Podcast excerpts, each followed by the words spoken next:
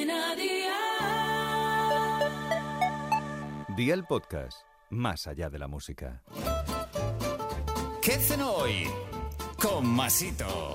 Hola familia, hoy os traigo una cenita que seguro que habéis hecho muy pocas veces. Los espaguetis de arroz. ¿Verdad que no están incluidos dentro de tus prioridades? Pues no te asustes porque se preparan como los tradicionales y el tiempo de cocción es muy cortito. Así que ve a por la libreta y toma nota de los ingredientes que te dejo la receta. Espaguetis de arroz tomate cherry, setas, sal, pimienta negra, cayena, 50 mililitros de vino blanco, aceite de oliva virgen extra y queso parmesano o similar. ¿Empezamos con la preparación? Pues venga, ¡al lío!